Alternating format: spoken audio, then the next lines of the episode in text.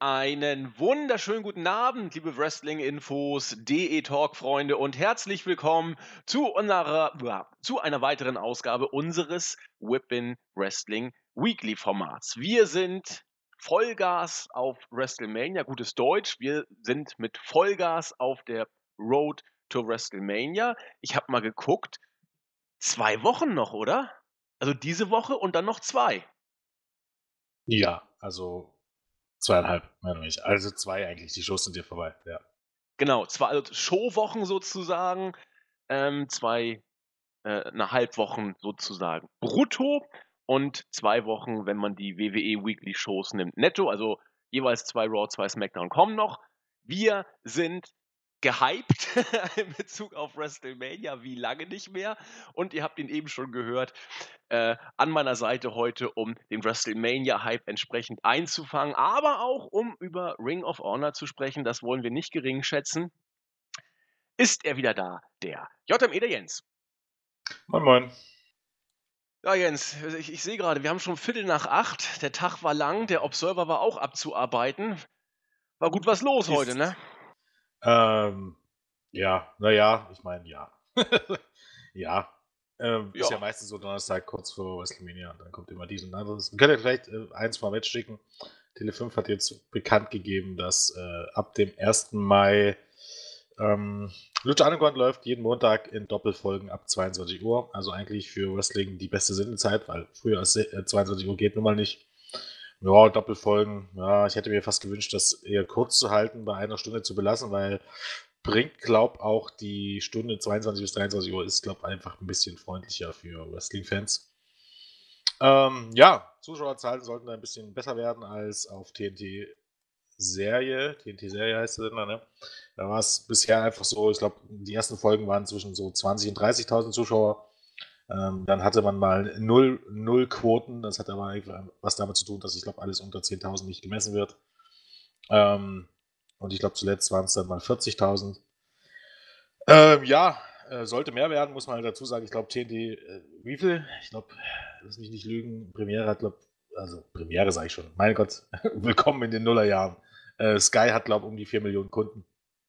Kann sich ja jeder ausrechnen dass im Grunde die Quoten dann nicht viel schlechter sind als WWE, äh, wenn du dir überlegst, ähm, ja, wie viel Reichweite denn dann Tele5 hat. Ich glaube, das ist dann gut das, gut das Zehnfache. Dementsprechend ist es äh, nicht ganz so verwunderlich, dass äh, die Quoten da von Underground auf den Sender, den wirklich in dem Sinne Quoten, den niemand sieht und niemand empfängt, nicht so hoch sind. Ähm, sollte auf Tele5 besser werden. Auch wenn ich natürlich immer noch skeptisch bin, dass es dann in die WWE-Quoten ranreicht. Äh, das wird wohl leider nichts werden, muss man sich eingestehen. Aber ich hoffe, es wird so gut, dass man das zumindest äh, über die ganzen Staffeln äh, ja, ne, äh, durchzieht. Ich muss so schmunzeln. Fernsehen war gestern, heute ist Premiere. Das waren die frühen 90er, Jens. Insofern. Ja, 90er nicht. Ich glaube, Premiere gab es ja relativ lange. Also bis Anfang der Nuller gab es, glaube ich, Premiere. Ne? Ja, aber der, Werbe, der Werbespruch war herrlich. Ja. Fernsehen war gestern, das war irgendwie so 92, glaube ich, da ging das los. Ach ja, dieser, goldene Zeit. An dieser Stelle muss ich auch mal Kritik üben. Ähm, ich bin hm, telefonmäßig Kunde bei O2 und habe, ähm, weil ich ähm, kürzlich mir äh, ein neues Handy dort gekauft habe, also meinen Vertrag gewechselt habe und ähm, oder meinen Tarif gewechselt habe und ein neues Handy bestellt habe, dort sechs Monate kostenlos äh, Sky-Tickets bekommen. So konnte ich mir aussuchen, ob irgendwie diesen Ser äh, Serienkram oder Filmkram. Ich habe mich für einen Serienkram entschieden, ähm, wegen The Walking Dead und äh, Lucha Underground. Und ähm, alles schön und gut, aber ich finde, ich weiß nicht, ob das noch irgendjemand kennt dort draußen, ähm, dieses Sky Ticket, diese, diese, im Grunde diese App, was ja ähnlich ist wie Network, Internetsender, äh, dass diese App unglaublich scheiße ist. Das heißt, diese App, ich habe es auf, ich schaue es über PS4, ähm, miese Konfiguration, nerviges Handling, ab und zu, äh, wenn ich ähm, dann irgendwie die nächste Folge guckt, äh, dann, du hast bei, Entschuldigung, das Abschreiben, das, das liegt mir echt auf dem Herzen. Ähm, bei jeder Show, die ab 16 ist, ne, ähm, geht nochmal so ein extra äh, Feld auf, wo du nochmal einen Code eingeben musst, ne, dass du bestätigst, dass du volljährig bist. So ein Quatsch. Das kannst du auch nicht ausschalten. Ne? Das ist tierisch nervig. Es speichert auch deine, deine Zugangsdaten nicht. So heißen, ich glaube, es speichert bloß deine E-Mail-Adresse und du musst jedes Mal, wenn du dich neu einloggst, äh, wieder das Passwort rein eingeben und dann fragt er dich zusätzlich noch nach, nach einem Passwort, jedes Mal, wenn du was angucken willst. das nervt wie Sau. Und ab und zu geht auch das Feld auf und äh, bleibt offen und äh, du kannst im Grunde nichts mehr gucken. Also dafür, dass das teurer ist als Netflix und Co. Oder ich glaube zumindest genauso teuer wie, wie das mittlere, mittlere Netflix-Paket, ist es echt eine Frechheit. Also nie und nimmer würde ich dafür Geld bezahlen. Also ich fühle mich bestätigt, dass äh, wohl Sky von mir niemals Geld bekommen wird. Nicht in diesem Leben. So, brauchst du ja auch nicht. Du kannst ja alles auch über Netflix ja. oder so auch wie auch immer gucken. Ne? Ja, ja, ganz genau. Ja. Nun gut, zur Sache zurück. Ähm, nachdem wir jetzt Lucha Underground gehypt und äh, Sky gebasht haben, über Wrestling wollen wir ja auch noch ein bisschen sprechen. Und da musste ich so schmunzeln, wenn wir bei Raw jetzt einfach mal anfangen, chronologisch, wie wir es ja doch relativ häufig machen. Ähm, passte eigentlich der Beginn der Show so ein bisschen in eine News, die wir gerade haben. Äh, eröffnet wurde das Ganze nämlich von Brock Lesnar und Paul Heyman, die entsprechend das gemacht haben, was sie immer machen. Lesnar sah bedrohlich aus und Heyman hat ähm, äh, seine Promos gehalten gewissermaßen. Down goes Goldberg im Sinne von äh, großer Boxgeschichte ähm, hat sich hier Heyman positioniert. Aber die Promo war, sag ich mal, ja, bestenfalls ordentlich. Wir haben ihn schon deutlich stärker im Ring gesehen. Ist das vielleicht schon so eine Art Vorankündigung zu der News, die wir gerade rausgeschickt haben, dass Lesnar in den nächsten Monaten wohl deutlich mehr Dates wirken wird? Und haben wir gelernt, interessant ist nur der, der nicht häufig da ist in den Shows. Wer häufig da ist, verkommt immer in dem Einheitsbrei. Ist das jetzt schon ein Fingerzeig dafür, dass sogar Lesnar uninteressant werden könnte, Jens? Naja, ich meine, die Gefahr besteht natürlich immer, vor allem wenn du, ähm, ähm, wenn du mit den Leuten nicht anstell, äh, nichts anstellst. Ne? Also Lesnar steht eben halt nur meistens nur da und tut gar nichts. In seltensten Fällen gibt es noch eine Prügelei oder so. Ähm, natürlich äh, ist das immer dann oder wird es dann irgendwie recht unspektakulär, wenn er öfters da ist. Und Heyman kann eben halt auch nicht immer aus nichts viel machen. Von daher sind seine Promos immer gut, aber natürlich inhaltlich kann er auch nur mit dem arbeiten, was da da ist. Ähm, das macht er schon mit Bravour, finde ich zumindest. Und ja, wenn man schlau ist, dann ähm, lässt er auch tatsächlich wirklich nur, wenn, man wenn er dann auch irgendwie ab und zu zwischendurch mal bei Matches wirkt. Und dann hast du wieder das Problem, dann wird eben halt sein ganzer Eck dann durchaus auch irgendwie ein bisschen äh, weich gespielt, weil das Besondere ist, ne, wir haben ja mittlerweile schon, schon oft drüber gesagt, du bist nur was Besonderes, wenn du lange aus den Shows rausbleibst oder wenn du dich rar machst, weil wer dauerhaft von WWE gebucht wird, verliert deutlich an Star Power. Und ich weiß nicht, ob man das bei Lesnar unbedingt will. Also ich glaube, bei dem ist echt zwar, obwohl er viel Geld kostet, aber weniger mehr. Ich glaube, am meisten profitiert WWE von denen, wenn er ähm, nur selten da ist, tatsächlich. So sieht's aus. Und das Tolle ist ja bei, bei Lesnar und Heyman eben diese Art und Weise, wie Heyman die Promos macht. Nur man braucht natürlich auch irgendwann einen Aufhänger und immer das Gleiche zu erzählen oder immer den gleichen Aufhänger zu haben. Äh, dann läuft man Gefahr, dass man sich tatsächlich totläuft, wie das eben bei vielen Raw-Superstars im WWE-Universum ja so ist. Ja, hoffen wir mal das Beste. Äh, Fakt ist, dass Lesnar zum jetzigen Stand definitiv deutlich mehr Dates worken soll, wohl auch worken wird. Und dann ist sein Dreijahresvertrag bei WrestleMania 34 ja auch schon wieder Geschichte. Insofern mal gucken, was uns mit dem Beast noch so alles erwartet. Genau. Was? Ja, Jens? Nö, nö, nö. Ich, ich habe bestätigt.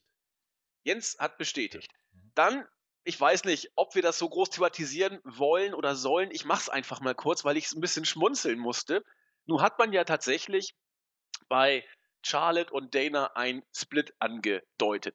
Überhaupt baut man das ja schon gefühlt seit einem Jahr auf. Nun ist es soweit.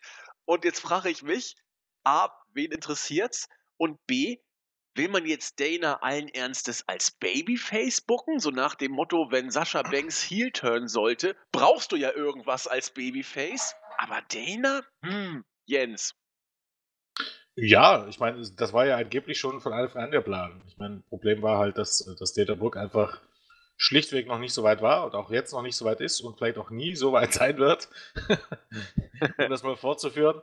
Ähm, ja, ich meine, dafür ich glaube, sie hat ja sogar ein paar Chats für sich bekommen, von daher, nee, Glückwunsch. Äh, zumindest hat es teilweise funktioniert. Aber äh, ja, ganz ehrlich, das ist halt, du hast eigentlich im Grunde die großen drei, ne? Sascha Banks, Bailey, Charlotte. Und alles, was dahinter kommt, ist eigentlich unter ferner Liefen. Auch naja, Jacks, ich meine, die kannst du mal als Monster booken, aber als was wirst du den Brooke booken? ich finde auch, sie ist, auch wenn das bei WWE wahrscheinlich anders sieht, weil ne, ähm, Hunter und ähm, Hunter und Vince ist wahrscheinlich genauso ihr Typ, ne? Fitnessmodel und äh, blond und äh, Drall, wie man so schön sagt. Äh, ist wahrscheinlich genau ihr Ding. Aber was willst du mit, äh, ich, mit Dena als Babyface? Die ist doch eigentlich geborene Heel, oder? Ja, ja, also ich gehöre ja bekennend zu denen, die mit Dana sozusagen ein bisschen was anfangen können, aber eben in dieser. You're the one. ja, danke. Ich, ich stehe dazu, äh, nützt ja nichts. Aber wenn Dana Stärken hat, um es mal jetzt objektiv zu sagen und nicht durch die Fanbrille, oh, dann. Ja. Bitte? Ja, nee, jetzt kommt's, sagte ich, ja. Dankeschön, Dankeschön. Dann äh, sind diese Stärken eben im Bereich der arroganten Heel-Tussi die sie, finde ich, jetzt, äh, wenn sie nicht gerade im Ring Matches worken muss, eigentlich ganz gut rüberbringen. Sie ist allerdings nicht das, äh, was ich jetzt das äh, charmante Babyface äh, Sympathikus von nebenan nennen würde, wie es eben äh, einem Daniel Bryan oder auch einer Bailey ein Stück weit auf den Leib geschneidert ist. Insofern, Dana als arrogante Fitness-Tussi-Bitch mag funktionieren, solange sie nicht Matches worken muss, aber als äh, der Dame, dem die äh, Fanherzen zufliegen, ich weiß es nicht. Ja, man muss auch sagen, sie ist nur auch schon 28. Ne, also schon in Anführungszeichen. Schon! Naja, für Wrestlerin-Verhältnisse ist das schon relativ alt. Also zumindest muss man ja einfach dazu sehen, sie ist jetzt nicht so äh, eine Victoria oder sie ist jetzt nicht irgendeine, keine Lufisto oder wie sie alle heißen. Das ist keine, äh, keine, keine Frau, die in jungen Jahren zum Wrestling gekommen ist, weil sie das liebt, sondern die ist ein Model, die zum Wrestling gekommen ist, weil es WWE ist. Und der, äh, deren, ähm, ich hätte gesagt, Halbwertszeit, aber das wäre ein bisschen gemein, deren ähm, Karrieredauer, naja, bis Mitte 30 maximal, würde ich behaupten. Ja.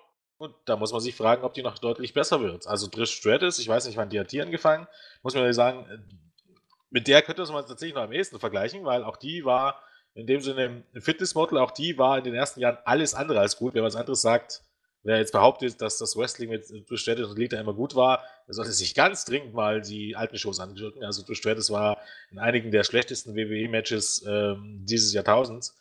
Ähm, sondern die wurde auch nur erst in den letzten Jahren wirklich gut. Aber bei ihr war es halt einfach so, ich glaube, als sie bei WWE angefangen hat, jetzt lass mich nicht lügen, war die ja vielleicht 23 oder 24. Oder ja, denke ich mal so. Ja, also auf jeden Fall war sie, wo sie auf ihrem Höhepunkt war, war sie jetzt in etwa so alt wie Dana Brooke. Ähm, und ich, ja, ne, ich weiß nicht so richtig. Ich glaube, ich sehe in Dana Brooke jetzt nicht so viel Talent, dass ich glaube, das wird jetzt noch was in den nächsten Jahren. Von daher kommt sie, glaube einfach in die, in, einfach zu spät. Ich glaube, sie kommt einfach äh, 15, 10 bis 15 Jahre zu spät. Ja, ich meinte ja auch mit, mit alt, ich meine, wenn man es jetzt hart deutlich nimmt, Jens, da sind wir beide älter als Dana. Wenn man aber ihr Wrestling-Alter nimmt, hast du recht, dann es wird ja es doch natürlich. etwas kritisch. Ja, nee, natürlich. Alt ist ja auch in Anführungsstrichen zu setzen. Es geht jetzt einfach darum, ähm, wie lange wrestelt sie und wie lange wird sie noch wresteln. Und dann muss man ganz ehrlich sagen, dann hat sie vielleicht nicht mal zehn Jahre. Denn ich glaube nicht, dass äh, diese Damen dann deutlich länger da sind. Das sieht man ja auch an genügend anderen Beispielen. Ja, natürlich, im Zweifel wird man dann ja auch irgendwann auf die Idee kommen, vielleicht mal sich äh, Familie zu Ganz überlegen, genau, ob man das möchte. Dann fällt man natürlich dann auch aus und all solche Geschichten, das wird man dann sehen. Aber das sind eben so die, ich sag mal, Entscheidungen, vor denen insbesondere das weibliche Geschlecht dann irgendwann steht. Und äh, naja, das wissen wir ja alle, ab 35 muss man sich dann vielleicht Gedanken machen, wenn man es denn noch möchte. Und dann enden eben die meisten WWE-Karrieren. Oder man kommt dann eben etwas später wieder, wie wir es ja gerade bei ja. äh, na, wie heißt sie denn nochmal? SmackDown. Gotte Güte. Vicky na. James. Ja, genau. Äh, genau da ist im Grunde der Unterschied. Genau diese Art von, von Wrestlerin ist Dana Brooke nicht. Dana Brooke ist die, wie gesagt, Trish Stratus war eine Ausnahme, aber ansonsten Dana Brooke ist eher die, keine Ahnung, die Tori Wilson, die ähm, Stacey Keebler, die Kelly Kelly, die Eve Torres, die, das waren Fitnessmodels, ne? Die hatten wahrscheinlich mit Wrestling nie was in den Hut und die wären wahrscheinlich nie Wrestlerin geworden, wenn nicht WWE irgendwann angeklopft hätte. Das heißt, die machen das nicht mit Herzblut, sondern die machen das, weil es äh, ein guter Job ist, ne? weil es Ruhm bringt. Äh, vielleicht auch, weil sie berühmt werden wollten, gibt es ja auch durchaus ein paar Beispiele. Eva Marie Hust.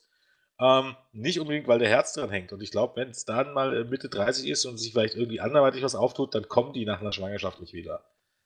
Das ist bei Leuten, die mit in, keine Ahnung, im Teenageralter angefangen haben mit Wrestling, also wirklich damit aufgewachsen sind und das schon immer machen wollten, wie Mickey James und Co., ist das nochmal eine andere Hausnummer. Absolut. Glaube ich. Das ist ja auch nicht mal was Schlechtes. Ich meine, wer will es den Leuten verübeln, wenn sie die Option haben? Äh, Dana wird vielleicht Fitnessmodels weitermachen oder so, diese Bodybuilder-Contests, naja, was sie da machen. Nein, ich habe mich versprochen. Versprochen, Jens. Bodybuilderin. Das ist ja so ein bisschen ihr Ding. Oder sie macht irgendwelche. Ich glaube, es war tatsächlich Fitness, Fitnessgedöns. Ne? Also ich glaube, so richtig Bodybuilding, ich weiß es nicht, aber das ist, was die mitgemacht haben, ist halt so eine Mischung, glaube ich, ne? Irgendwie. Aber ich weiß es auch nicht ganz genau. Also, also, also sie soll auf jeden Fall einen Contest mitgemacht haben vor ja, anderthalb Wochen.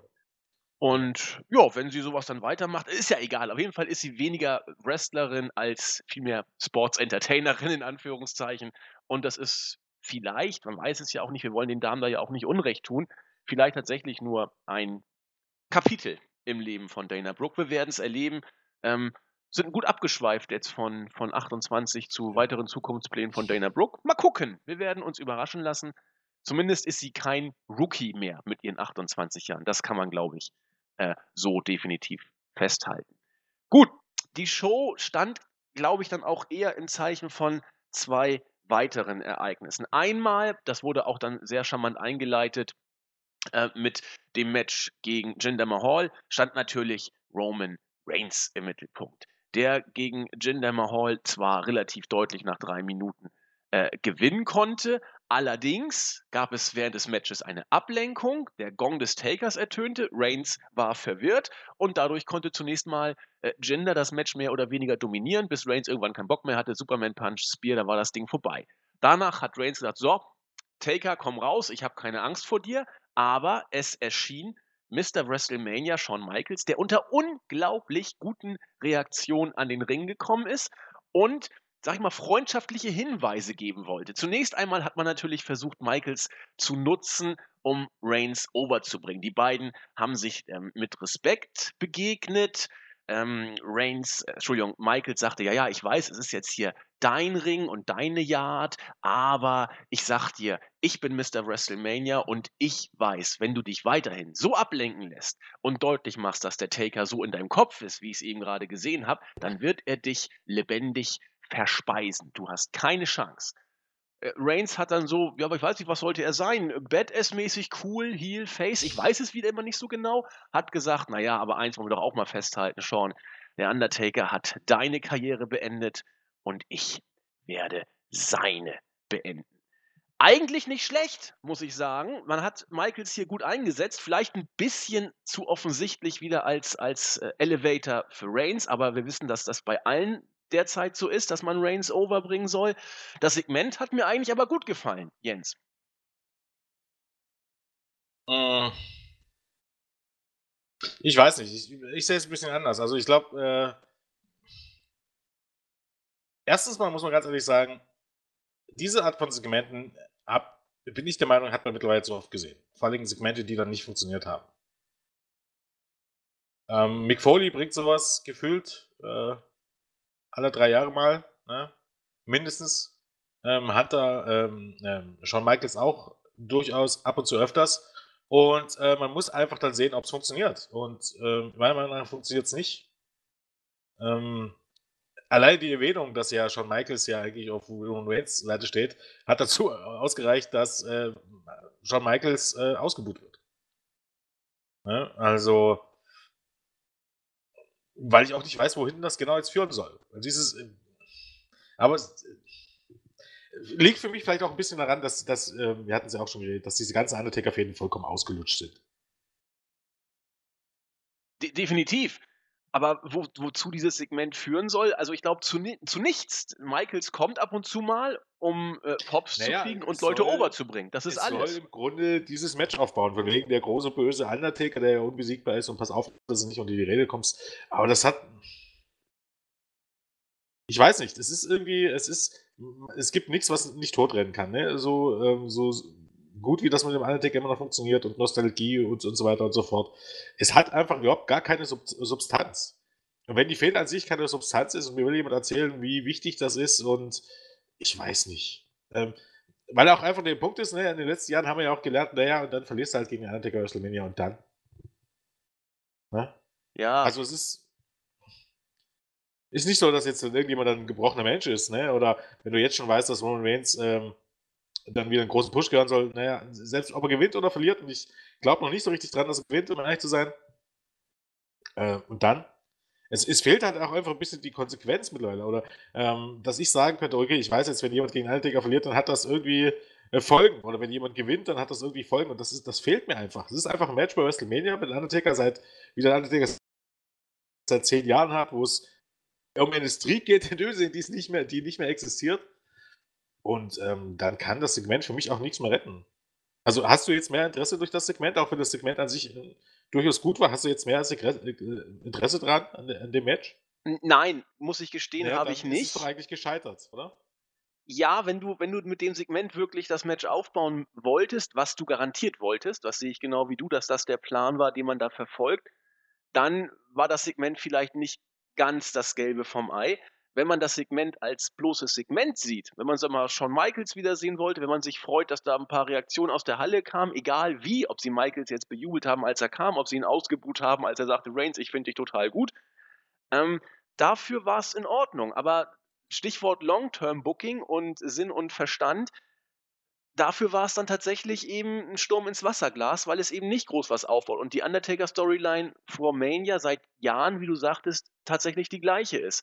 Was ich aber trotzdem ganz interessant finde, und du hast es eben schon angedeutet kurz, äh, als du sagtest, jetzt soll Reigns ja wieder einen großen Push kriegen, ist tatsächlich, ob durch, jetzt weniger durch das Segment, als vielmehr durch die äh, neue News, die jetzt ja gerade durch die Gazetten geistert, das Match noch mehr Spannung bekommt. Denn Reigns soll angeblich bei WrestleMania 34, wohlgemerkt 34, gegen Brock Lesnar um die Universal Championship antreten. Und da bin ich mal gespannt. Ähm, es gilt nach wie vor als Fakt, dass man Reigns als John Cena 2 inszenieren will. Man hält daran fest, angeblich auch das ganze kommende Jahr, meine Damen und Herren. Ergo bin ich mal gespannt, ob man diesen äh, einjährigen Monster-Push, der für Reigns nach Mania wieder losgehen oder weitergehen wird, muss man ja fast sagen, ob man ihn mit einem Sieg gegen den Taker einleitet und damit es sich in ganz Smart Markhausen verscherzen wird, oder vielleicht ihn tatsächlich verlieren lässt, um dann auf diese Weise, oh, Reigns, äh, ich zeuge ihm Respekt, weil er knapp verloren hat. Aber das ist natürlich ein bisschen wenig, um das Match groß zu hypen und ist ein Strohhalm, an dem man sich eher festzieht, um so ein bisschen Hype zu kriegen. Ich meine, WWE redet sich da ja, ich will nicht sagen, man redet sich was ein, aber man sagt ja, ne, das finde ich ja halt immer so ganz interessant, wie sie auch die Leute widersprechen, auch viele Fans widersprechen, die das Ganze verteidigen, ne? die, die das nicht zu Ende denken oder was auch ich, ne, weiß ich nicht. Also, ne, du hast sinkende Zuschauerzahlen, okay, ne, oder sinkende Ratings. Du musst dir irgendwie klar werden, dass im Grunde dein Publikum Hardcore-Fans sind, ne? Du bist nicht mehr, es gucken nicht mehr jede Woche fünf oder sechs Millionen, wo du sagen könntest, äh, das sind Casual-Fans dabei, sondern du von Jahr zu Jahr werden es mehr deine Hardcore-Fanbase. Ne? Und dann sagst du, ja, den, bei den Hausshows äh, ähm, sind immer noch viele, die ein bisschen jubeln, da gehen mehr Kinder und Familien hin als bei den Pay-Per-Views und bei den TV-Shows. Das mag schon sein, ne? dein Kernpublikum bleiben trotzdem die Leute, die Geld für dich bezahlen oder die Pay-Per-Views kaufen und Network kaufen und das sind keine Kinder. Ne? Das bleibt dabei. Ähm, dann äh, Kernzuschauerpublikum im TV sind keine Kinder, ne? bleibt auch dabei, ist die niedrigste, kleinste Zielgruppe. Die größte Zielgruppe sind Männer über zwischen 30 und 50. Ähm, das sind dementsprechend auch die Leute, die dir am meisten Geld bezahlen, zwangsläufig, auch wenn da vielleicht auch ein guter Teil davon nur im Internet schaut oder was auch immer. Aber ähm, das sind deine Leute, die dein Geld bezahlen, selbst wenn Papa ab und zu sein Kind mal irgendwas kauft, ne? ähm, ist nichts. Es gibt einen Grund, warum die Hauptzielgruppe generell, egal ob es in Deutschland oder ähm, ähm, Deutschland ist es 18 bis 49 und in den USA ist, glaube ich, ähm, 14 bis 49 oder so. Oder 16, 14 ja, so in den Dreh, ja. Warum das die Hauptzielgruppe ist. Ganz einfach, weil in diesem Zeitraum äh, oder in, diesen, in dieser Altersspanne sind die Leute, die dir das meiste Geld einbringen. Das ist bei WWE nicht anders und da kann auch niemand mal was anderes einreden. Das ist der Fakt, das ist die Tatsache. Und dann musst du halt einfach denken, okay, meine Hardcore-Fans lehnen den Typen ab. Ne? Es funktioniert einfach nicht. Ähm, selbst wenn er von Kindern und Frauen bei Hausschuss bejubelt wird. Ne? Das ist ja schön und gut. Ne? Ähm, mag alles so sein. Aber der Punkt ist einfach, dann gibt es halt so Fans, die sagen, naja, mit den Hardcore-Fans fühlst du auch keine WrestleMania und du brauchst ja so Leute, die für Kinder und Frauen und Casual-Fans was da ist. Wo ich sage, das ist eine vollkommene Fehleinschätzung. WrestleMania, die 80.000, die da sind, sind Hardcore-Fans auf der ganzen Welt. Die Zuschauer bei WrestleMania ist das größte Hardcore-Publikum, was es gibt. Also, Gottverdammt, Leute, von was faselt ihr denn da? Nur mit denen bekommst du dieses Stadion voll. Und die Leute hassen Roman Reigns. Ja. Und dann ist einfach der Punkt, du bekommst Roman Reigns nicht mehr gerettet. Ne? Weil du Sympathie nicht kaufen kannst. Jetzt kann man drüber reden, das ist das Spooking und das sind zwei Moves. Nee, das hängt ja nämlich zusammen. Selbst, selbst äh, John Cena wird ja nicht so abgelehnt wie, wie, äh, wie Roman Reigns. Zumindest nicht in, ganz so in, in, in dem Punkt. Es, es gibt überhaupt gar keinen fällt mir jetzt im Moment keiner ein, um ganz ehrlich zu sein. So ein Eisen, das hat, nicht, hat auch nichts was zu tun, dass es jetzt irgendwie ähm, modern ist, ihn ausbuchen und so. Aber nee, aber ein Babyface muss doch irgendwas haben oder ein Top-Babyface haben, was es für die Leute sympathisch macht oder was es dazu bringt, ähm, hinter denen zu stehen. Und ich glaube, ich gehe immer bloß von mir aus. Ich finde Roman Reigns weder sympathisch, noch finde ich ihn cool. Da bist du nicht allein. Also sympathisch gar nicht und da mag er ein super Familiendaddy sein sein Charakter ist absolut nicht sympathisch. Dazu gehört aber auch seine Mimik und die Art und Weise, wie er auftritt. Äh, seine Promos sind nicht gut, oder zumindest überzeugen mich nicht. Und da muss man doch irgendwann mal einsehen, dass das so nicht funktioniert. Vielleicht im nächsten Jahr. Und dann kann man sich auch wirklich was einreden. Nee, das wird wahrscheinlich nie passieren. Wenn man ihn dieses Jahr nicht hielt, dann wahrscheinlich nie. Und dann wird man sich immer einreden, dass es hier ganz gut funktioniert. Ich bin schon der Meinung, dass es bei John Cena auf eine gewisse Art und Weise der Fall war. Weil er mit John Cena immer den, den, den, den sicheren Weg gegangen ist. Ne? Natürlich hat John Cena dann immer noch gezogen und er war immer noch für einen Teil des Publikums, ähm, äh, für die Kinder und, und, und ein Vorbild, bleibt Mag ja alles sein. Aber gibt es denn irgendwie einen Punkt, wo man sagen könnte, wenn John Cena Heel geturnt hätte, hätte es das äh, in den äh, Mitte der Nullerphase oder Ende der Nullerphase ähm, in diesem Jahrtausend ähm, vielleicht einen neuen Boom gebracht? Wäre denn die Möglichkeit da gewesen, dass wo John Cena richtig gehasst wurde, dass du einen neuen Boom erzeugt hättest und vielleicht auch einen neuen Steve Austin, ich will es nicht beschreiben, einen neuen Steve Austin erzeugt hättest, einen Heel geturnt hättest mit einem großen Impact? Und das ist ja im Grunde der Punkt, ne, was ich überhaupt gar nicht verstehe. Es gibt Leute, die begründen das damit, naja, wenn man Roman Reigns jetzt zum, zum Heel turnt, dann, äh, dann würden ihn auf einmal alle bejubeln. Und wo ich mich so frage, Seid ihr so geistig beschränkt? Jens. Wenn das, das ist so, wenn das der Fall ist, dann hat man doch endlich das Ziel erreicht. Ja. Ihn Babyface zu lassen, wenn ihn alle ausbuhen und ihn zum Heel zu turnen und ihn dann alle bejubeln zu lassen. Wenn er tatsächlich dann der, ähm, im Grunde der Held, ne, der Smart Max wird und, und sich dann beweist und das vielleicht eine Weile geht und irgendwann turnt er dann zum Babyface ist es nicht gesagt, dass die sofort wieder alle buhen, sondern hat man das Ziel endlich erreicht. Also drauf geschissen, ob ihn alle bejubeln, äh, wenn er plötzlich zum Ziel turnt. Das, äh, Im Grunde war das äh, das Ganze, was die WCW 1996 herumgerissen hat, dass Hulk Hogan und die NWO be, äh, bejubelt wurde. Ich meine, das ging nur zwei Jahre gut und danach ging Steinberg ab, zugegebenermaßen. Aber hat ja auch was mit den Persönlichkeiten zu tun, die da dahinter stecken. Aber wie man so das offensichtlich nicht sehen kann, wenn es scheißegal ist, ob dein Babyface ausgebucht wird, warum ist es dann nicht scheißegal, ob dein Top-Healer bejubelt wird? Zumal es ja bei anderen Leuten auch egal ist. Hunter wird auch bejubelt. Ist offensichtlich allen Leuten scheißegal. Macht auch nichts. Den bucht auch kein Mensch aus. Also, äh, manchmal kann ich die Denkweise einiger Leute echt nicht nachvollziehen.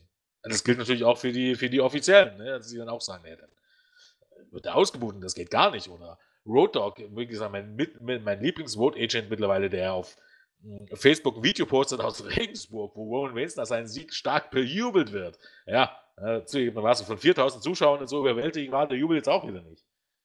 Ja, aber das ist, es sind halt so Beispiele, man versucht, sie etwas beizureden und versucht, ähm, auch so darzustellen, dass die IWC, wie man es so schön nennt, im Jahr 2017 eine Internet-Wrestling-Community, ja, auch das ist schon ein Zeichen davon, was das eigentlich im, im Grunde auch äh, absolut surreal ist und auch auf ver, ver, verblendete Fucker sind. du schimpfst Internet Wrestling Community. Ne? Ja. Und dein Hauptselling Point ist, das WWE Network, ein Internetsender. Denk Im Jahr 2017. Nach. Welcher Wrestling-Fan genau denn informiert sich nicht im Internet irgendwie über Wrestling? Und gehört dann nicht dann zwangsläufig irgendwie ein bisschen dazu? Zu dieser Internet-Wrestling-Community. Aber das ist natürlich ja nur ein ganz kleiner Teil, der, der ähm, auch vorgibt, dass Roman Reigns ja eigentlich total beliebt ist. Ne? Und diese Internet-Wrestling-Community muss man sich auch so vorstellen. Das sind so nur so circa 10.000 Leute auf der ganzen Welt und die reisen quasi jede Woche zu Raw und SmackDown, zu jedem Pay-Per-View und äh, die nehmen zu WrestleMania quasi äh, noch Trötenmeck oder bezahlte, bezahlte äh, Jubelgenossen, die für ihn mitjubeln, damit es auch immer aus ist, wenn ausgebucht wird. Das sind nämlich immer bloß die gleichen 10.000. Nicht so, dass in jeder Stadt auf einmal die Leute ihn ausbuhen. Ne? Nee, nee, das müssen immer die gleichen sein. Also das ist doch ein ganz kleiner Teil des Publikums. Man kann sich halt auch jede Scheiße schönreden. Und von Ach, daher ja. ist es tatsächlich echt ein Wunder, dass diese Company äh, den Modern Night War gewonnen hat. Was aber wirklich damit zusammenhängt, dass die anderen, die da drüben waren, nochmal einen Zacken inkompetenter waren. Ich wollte gerade sagen, das am wenigsten schlechteste Produkt hat gewonnen oder die am wenigsten schlechteste Management Company hat gewonnen. Ach Jens, alles gut wieder? Es muss raus, es muss ab und zu mal raus. Ich weiß, ich weiß. Ist doch alles gut. Wenn es dann den Blutdruck wieder senkt, dann ist doch viel gewonnen. Ja. Aber du hast eben schon gesagt, Hunter findet es ja auch gar nicht so schlecht, bejubelt zu werden, obwohl er ja eigentlich ein Heal ist. Das bringt uns zum Abschlusssegment. Und auch da, das Segment war, ich nehme es vorweg, aus meiner Sicht stark. Es war richtig, richtig gut. Aber es wurde so vieles wieder deutlich, was an der WWE gut ist und auch was an der WWE schlecht ist. Mick Foley sollte eigentlich die ganze Show über irgendjemanden feuern. Stephanie sagte, so, nun entlass doch mal irgendjemanden. Sie hat überhaupt nicht gesagt äh, oder irgendwelche Vorgaben gemacht oder Eingrenzung. Es hätte theoretisch auch äh, Kevin Owens sein können, den sie entlässt. Oder John C äh, den, den Foley entlässt. Oder John Cena oder Braun Strowman. Es war alles möglich. Am Ende hat er dann gesagt, Stephanie, ich möchte dich gerne entlassen. Denn ich habe damals gesagt, wenn man so ein, äh, man muss ein ganz, ganz schlechter Mensch sein, wenn man ähm, das tun würde, was ich damals vor mehreren ja, Monaten, muss man sagen, äh, nicht aussprechen wollte. Und jetzt sehe ich, ich blicke in die Augen eines wirklich bösen und schlechten Menschen. Das war quasi der Aufhänger. Foley stellt sich auf die Hinterbeine und rebelliert offen. Äh, irgendwann kam dann Hunter dazu und sagte, du pass auf, du armes Würstchen, mach dich vom Acker, du hast hier gar nichts mehr zu melden. So, kurz zusammengefasst. Foley ging dann bedröppelten Ganges in die Ringecke und guckte traurig auf den Boden. Man hat schon gesehen, oh Mann, also dieses mit, mit der Hüft-OP, das muss langsam echt mal losgehen. Er, ich glaube, er ist wirklich gesundheitlich so weit, dass es kaum noch geht und der ganze Reisestress dürfte sein Gutes dazu nicht beigetragen haben. Und dann stand er da aber. Hunter sagte so, nun geh doch mal endlich weg. Foley macht die Mandible Claw mit Mr. Socko. Ein riesen Jubel durch die Arena. Und Stichwort Payoff. Nix mit Payoff. Stephanie verteilt ein Low Blow und damit ist Foley außer Gefecht. Hunter erholt sich und prügelt auf Foley ein. Hier mal kurz ein Cut. Das war das Letzte, was Foley hier zu melden hatte, gewissermaßen. Von wegen Payoff gegen Steph und die Authority. Nee, Männer. Ist nicht. Auch dieses Mal wieder nicht. Er durfte kurz eine Mandible Claw verteilen, aber dass man irgendwie sagen könnte, er sei auf seine Kosten gekommen und hätte sich für all das gerecht, was ihm angetan wurde, nö, war nicht. Stattdessen kam dann Rollins an den Ring, zunächst gehumpelt, hat dann seine Krücke weggeschmissen und ist in den Ring gestiefelt und hat äh, Hunter platt geprügelt, bis Hunter außerhalb des Rings die Krücke nahm, damit das Knie von Rollins bearbeitete und ihn salopp gesagt abgefertigt hatte. Das war das Segment. Ich fand es als Segment wieder gut, muss ich, muss ich sagen, richtig gut sogar. Aber ich habe eben auch schon angedeutet, dass und warum man bestimmte Sachen daran auch kritisch sehen kann. Jens, wie hast du es erlebt? Ja, würde ich schon also einem so zustimmen. Das Segment an sich war schon ähm, gut soweit. Ich meine, die Konsequenz daraus, ne, ähm, es ist, ähm, ja, ne, wenn Seth Rollins äh, besserer Charakter gewesen wäre in den letzten Jahren oder, äh, ja, kann man schon sagen, oder im, im letzten Jahr, ähm, wäre das noch mal um einiges heißer gewesen. So wirkt es halt immer ein bisschen ne? nicht wieder ganz große Pep. Auch weil, weil ihr einfach nicht wie das. Im Grunde, was du hier brauchst, ist im Grunde eben das Babyface.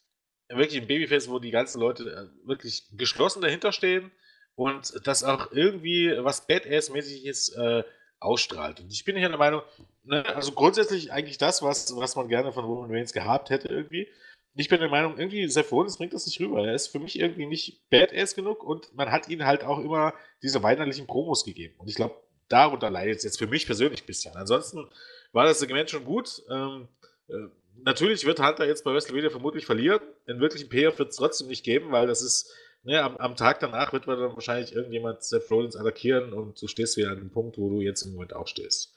Weil es so es immer läuft. Und weil ähm, es nie diesen Payoff geben wird, ist halt auch so ein bisschen der Punkt, äh, wo es eben dann auch der, tatsächlich die NWO irgendwann versaut hat. Ne? Früher war es tatsächlich so, dass die Heels irgendwann immer ihr Fett wegbekommen haben, ne? wie das in, in, in den guten äh, Actionfilmen in dem Sinne so ist. Äh, die Zeiten sind irgendwie vorbei. Also die Heels dominieren alles und äh, verlieren dann eben ab und zu mal bei den Jahreshighlights, um dann nahtlos dort weiterzumachen. Und ich bin, mag jetzt an mir liegen, aber ich würde es so genießen, einfach mal ein paar Jahre ohne irgendeinen McMahon zu sehen. Wird natürlich nicht funktionieren, weil die sich alle selber für die größten Stars überhaupt halten. Und wenn man das äh, lang genug glaubt, dann ne, glauben es dann auch viele Fans tatsächlich. Aber ja, das Segment an sich war gut. Dass es jetzt irgendwie Hype ist auf das WrestleMania-Match, jetzt aber auch nicht unbedingt hätte sein. Nö.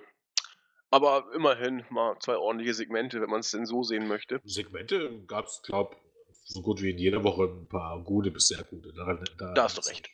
Da aber es ist halt auch nur für die Segmente an sich zu sehen, ne? weil äh, die Story dahinter ist meistens ein bisschen dünn. Oder ne, es ist ja nicht so, dass man das jetzt in den letzten Wochen mit Rollins versaut hat oder so, seitdem er zurückgekommen ist. Gar nichts. Selbst nicht, als, als er sich verletzt hat, sondern eigentlich schon so nach seinen, nach seinen Turn, um ganz genau zu sein. Ne? Also diese Promos gegen Kevin Owens von wegen, ja, ja, er hat mich fallen lassen. Und du lässt dir immer nur helfen. Und ich, ich habe den Titel ja immer ganz alleine verteidigt und ich war der Man. Und, und, dann haben sie mich alle verraten und, und jetzt hilft dir, jetzt greift immer jemand in die Matches ein und ich darf den Titel drin. Diese weinerliche Pussy. Also ich glaube, damit hat man Seth Rollins mehr geschadet als äh, sein einjähriger oder sein, sein ein, einjähriger Rand ist ja Quatsch, aber sein halbjähriger Rand als Champion, wo er als Pussy dargestellt wurde. Weil als Ziel darfst du eine Pussy sein, als Babyface. Eh, weiß nicht. Und äh, zumindest bei mir wirkt das irgendwie noch nach. Und ich finde auch nicht, dass er jetzt so. Er kriegt gute Reaktionen, aber so nicht so. Äh, irgendwie fehlt mir einfach was. Ja, ich glaube, da bist du auch nicht der Einzige. Ähm, Rollins als Face ist seit seinem Turn, wie du sagtest, schlecht gebuckt. Eigentlich ist seit seiner Rückkehr mit Rollins vieles falsch gemacht worden, weil er eigentlich prädestiniert gewesen wäre, bei der Rückkehr schon als Face gebuckt zu werden. Und da wollten ihn die Fans als Face auch haben. Diesen Zeitpunkt hat man vertan. Und als er dann zum Face geturnt wurde, war der Zeitpunkt zum einen nicht gut und noch schlimmer, die Art und Weise, wie man ihn inszeniert, war schlecht. Denn er kommt immer noch als äh, arrogantes, äh, weinerliches Weichei rüber. Langsam wird es vielleicht etwas besser, das will ich gar nicht abstreiten, aber man hat bei Rollins tatsächlich viel falsch gemacht. Und wenn du dann auch noch jemanden als Gegner wie Hunter hast, der eigentlich heimlich selbst gerne bejubelt werden möchte, äh, wird es doppelt schwer, gegen ja, ein schlechtes ja, Booking anzukämpfen. Punkt, ne? Sefo stellt sich hin und sagt hier, wenn deine Kinder die Tür öffnen, dann, ne? Und Hunter kommt raus und hält genau eigentlich die Probe, die du von Seth Rollins hören musst. Oder wo er erzählt hat, genau. dass vielleicht verdiene ich es ja, dass ich jedes Jahr vor WrestleMania verletzt bin. Diese weinerliche Scheiße, das geht dir so auf den Sack. Das, soll, das, wohl, das, das, ja. das, soll wohl Sympathie erfolgen, aber ich will doch, das ist im Grunde genau das, wo man das verpasst. Ne? Man will ein Vorbild für die Kinder haben und da will man nicht, klar, ne, Selbstzweifel sind ja dann auch mal cool, aber Selbstzweifel dort, wo es angebracht ist. Du brauchst dann in so einem Segment jemanden, der, keine Ahnung, der, der äh, voller Wut ist, ne? der voller Hass ist, der zum Beispiel sofort auf Samoa Joe losgeht. Habe ich da irgendwie was verpasst? Ne? Bei Seth Rollins geht es bloß um Hunter. War es nicht irgendwie Samoa Joe, der ihn verletzt hat? Also Eigentlich ja. so jemand, der irgendwie ähm, auf Rachefeldzug geht. In dem Sinne. Natürlich in gewissen Maßen und nicht unbedingt gleich von seinem, seinem äh, vermeintlichen Buddy hintergeht und die Bude abbrennt, wie äh, jemand anders bei der blauen Show. Das ist so ein bisschen wieder das andere Extrem in dem Sinne, was eigentlich bei PG ne, auch wieder auch wie eigentlich Ironie, ne? Bei Raw ist das Top Babyface eigentlich jemand, der nur rumjammert. Bei SmackDown ist es jemand, der fremde Häuser anzündet. Und das aber in Zeiten von, von PG. Das ist so ein bisschen, also, so richtig den Weg hat man bei WWE noch nicht gefunden. Äh, aber das ist jetzt auch nichts Neues, wie man ein Babyface buckt. Das wirkt alles ein bisschen äußerst holprig. Und ich glaube, da hat man es einfach verpasst. Und ich glaube, genau solche Promos könnte Seth Rollins auch schon halten. Aber ich weiß nicht, wer wie ihm die Promos geschrieben hat, aber derjenige. Äh, so schwer ist es ja jetzt auch nicht. Ne? Also sowas hat man schon gefühlt äh, in der Vergangenheit 10.000 Mal, nee, 10.000 Mal, sagen wir 1.000 Mal gesehen. Aber irgendwie, das ist, flutscht gar nicht. Und das ist, für Guns of Rollins noch nicht mal unbedingt was. Ne? Er macht ja auch nur das Beste daraus, was man ihm gibt. Und da muss man sich halt die Frage stellen, wer es für eine gute Idee hält, ihn jedes Mal 30 Minuten Promos halten zu lassen. Auch das ist ja schon, bei allem Respekt vor Seth Rollins, äh, das war als Heel noch okay, weil dann als Heel ist es okay, wenn die, wenn die Fans äh, Bowen chanten. Ne? Als Babyface, naja, wenn dann Totenstille in der Halle ist, ich weiß nicht. Nee, da stimmt was nicht. Ach ja, ich musste kurz schmunzeln, als du vorhin sagtest, ähm, dass du dir gerne mal in den nächsten Monaten Shows ohne McMahons oder generell ohne diesen McMahon-Overkill wünscht. Das kannst du wohl knicken, denn um jetzt kurz den Wechsel Richtung SmackDown zu bringen, da ist jetzt ja nun doch safe und auch offiziell gemacht, dass AJ Styles es bei Mania gegen ähm, besagten Shane McMahon zu tun bekommt. Das ist eigentlich auch die ganze Geschichte oder der rote Faden, der sich durch SmackDown zog. Styles hat sich erst tierisch aufgeregt, dass er nicht im Titelmatch steht und hat dann gesagt, so Shane, wenn du äh, in die Arena kommst, dann werden wir mal ein Wörtchen miteinander reden. Und Shane kam in die Arena, Styles redete kein Wörtchen mit ihm, sondern nahm ihn in der Garage noch richtig auseinander, wurde dann von Daniel Bryan äh, gefeuert und nachdem Styles gefeuert war, hat am Ende der Show Shane das Match gegen einen gefeuerten Worker für WrestleMania sozusagen angesetzt. Oh, auch nicht schlecht, oder? Ja. Äh, SmackDown, was mir über SmackDown nicht gefällt, also man hat bei SmackDown meiner Meinung nach deutlich bessere Ansätze, bei mir gefällt, mir gefällt da oft diese Inkonstanz nicht, das Ganze. Wurde ja auch auf der Startseite oder auf dem Board viel drüber diskutiert. Ähm, jetzt mal abgesehen, ist ja auch okay, aber es wirkt, erstmal wirkt es unrund. Ne? Weil, äh, warum genau gibt jetzt AJ Styles Shane McMahon die Schuld? Weiß ich nicht. Es, es, kommt für mich absolut aus dem Nichts. Ich meine, klar, Shane McMahon war da immer ein bisschen dabei, aber er hat ja AJ Styles alle schon klar, ne, AJ Styles ist ein Heel. Ne? Das soll nicht unbedingt immer nachvollziehbar sein, was der tut. Aber irgendwie so ein Punkt, wo du sagen könntest, okay, ne, da, da war mal so ein Knackpunkt, wo du sagen könntest, ja, ne, es wäre für mich wäre es wesentlich sinnlicher gewesen zu sagen, okay, du bekommst dein Titelmatch nicht, du bekommst dein Titelmatch erst nach Mania oder so. Aber Shane McMahon, ja, ist, man könnte es irgendwie erklären, dadurch, dass er äh, AJ schon sein Titelmatch hatte und dann musste doch nochmal ein Entscheidungsmatch worken und so. Ja, aber es, dann doch irgendwie nicht. Ne? Also es ist, es ist, alles so halb-halb. Und dann hast du diese Storyline, wo AJ Styles gefeuert wird, weil er äh, El Schäfer angegangen ist. Und auf der anderen Seite hast du aber Randy Orton, der die Bude von jemandem abgebrannt hat und dafür belohnt wird mit einem Titelmatch. Und das ist für mich eben unkonstant. Und das hat, ich will jetzt nicht davon hören, dass, ja, wer Wrestling und Realismus will, nein, auch die Leute haben wieder vollkommen den Punkt an den äh, gemacht. Natürlich ist Wrestling nicht realistisch, aber Wrestling als Show, also das, was man sich präsentiert, muss ja ineinander stimmig sein. Ne?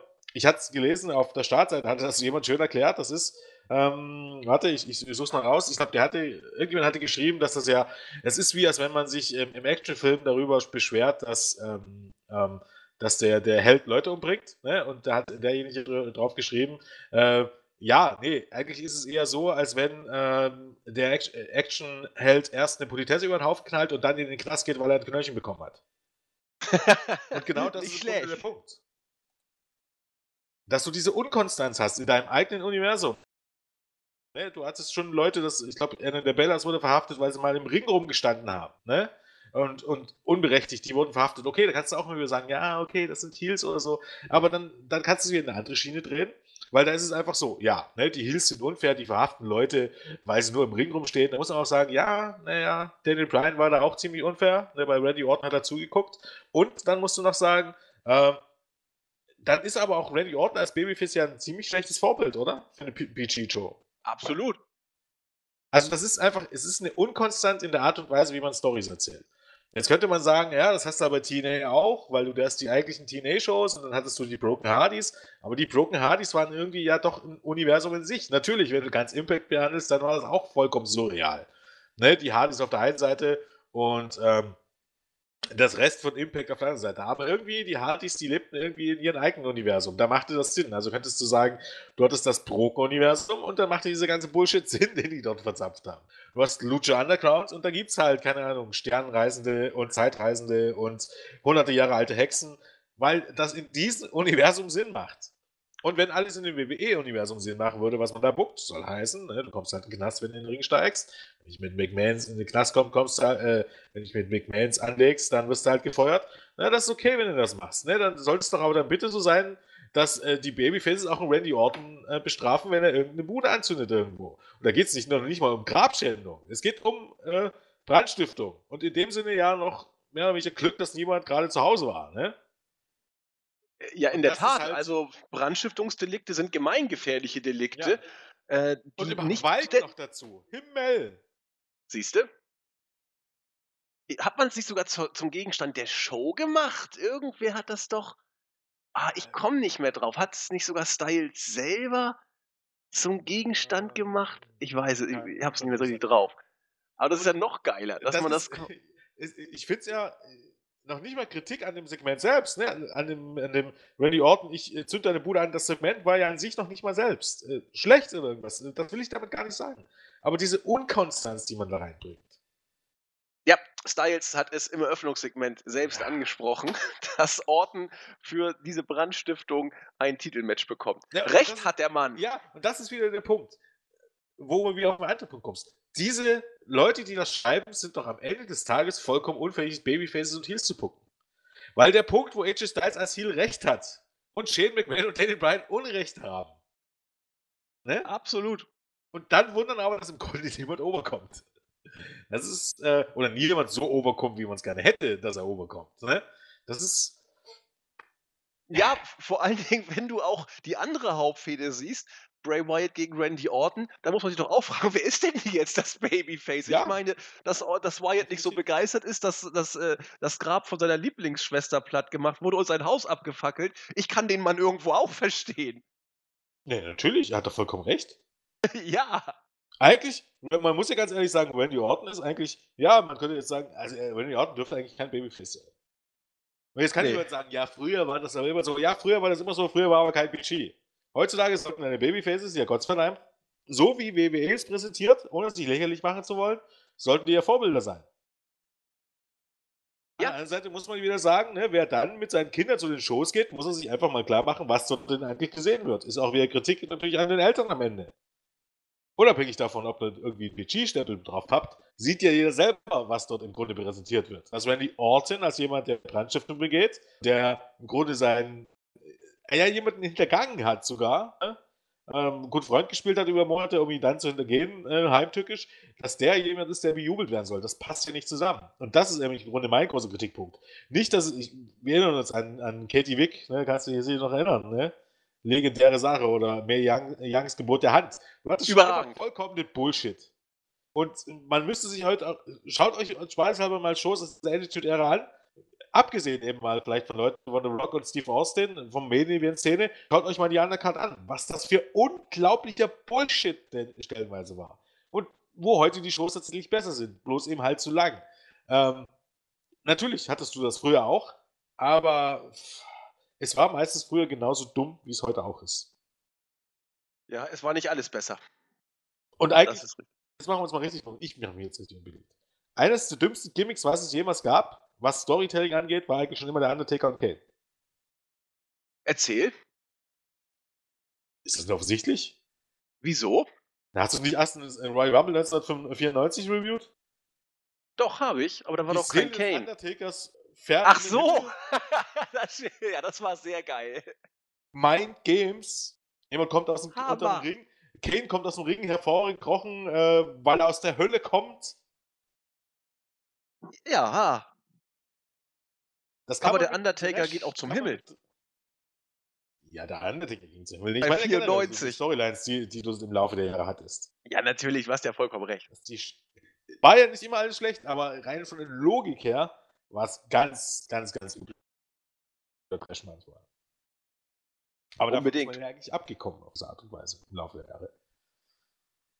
Ja, aber du, du, musst, du musst ja davon ausgehen, wenn Vince nicht diese blöde Phase gehabt hätte zwischen 95 und, na, sagen wir mal 99, 2000, dann wäre Wrestling auch, glaube ich, genauso weitergegangen, wie es dann 94 aufhörte. Nämlich, und so ist es jetzt ja auch ein Stück weit wieder, so ein bisschen wie eine große Comedy, äh, Comic, bunte äh, Familienunterhaltung, die ist ja 94, also da, da, waren wir ja voll dabei bei dieser. Äh ja, aber ich glaube, da gibt es schon, also ich weiß schon, was du meinst. Ne? Stimmt auch, ähm, dass es Familienunterhaltung ist. Aber früher war es eher Fantasy.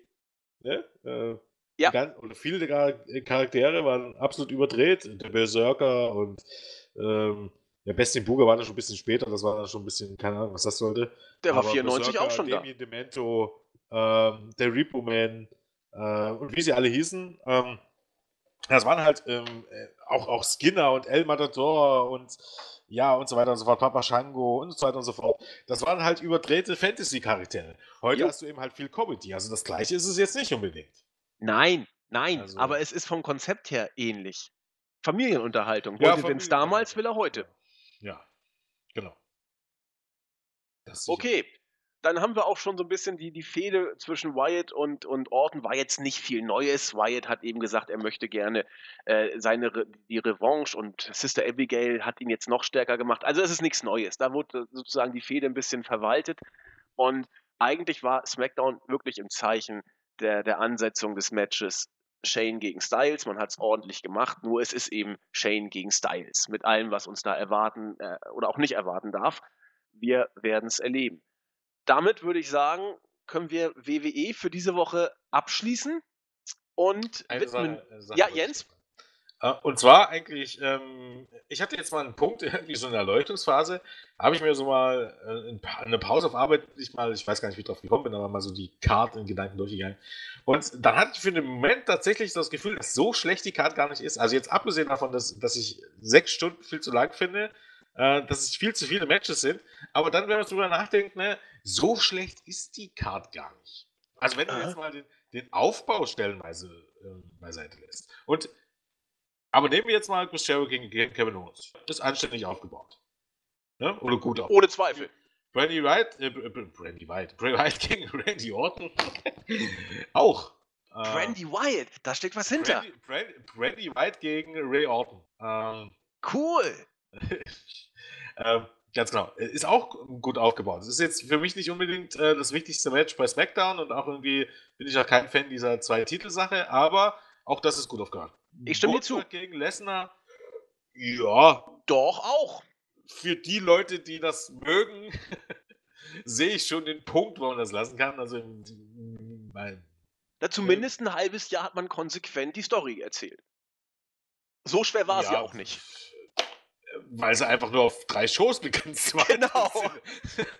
Also von daher, ähm, Undertaker gegen Roman, jetzt ist halt ein Undertaker. Ich kann auch noch sagen, ja, okay, es ist der Undertaker. Aber, aber keine Storyline.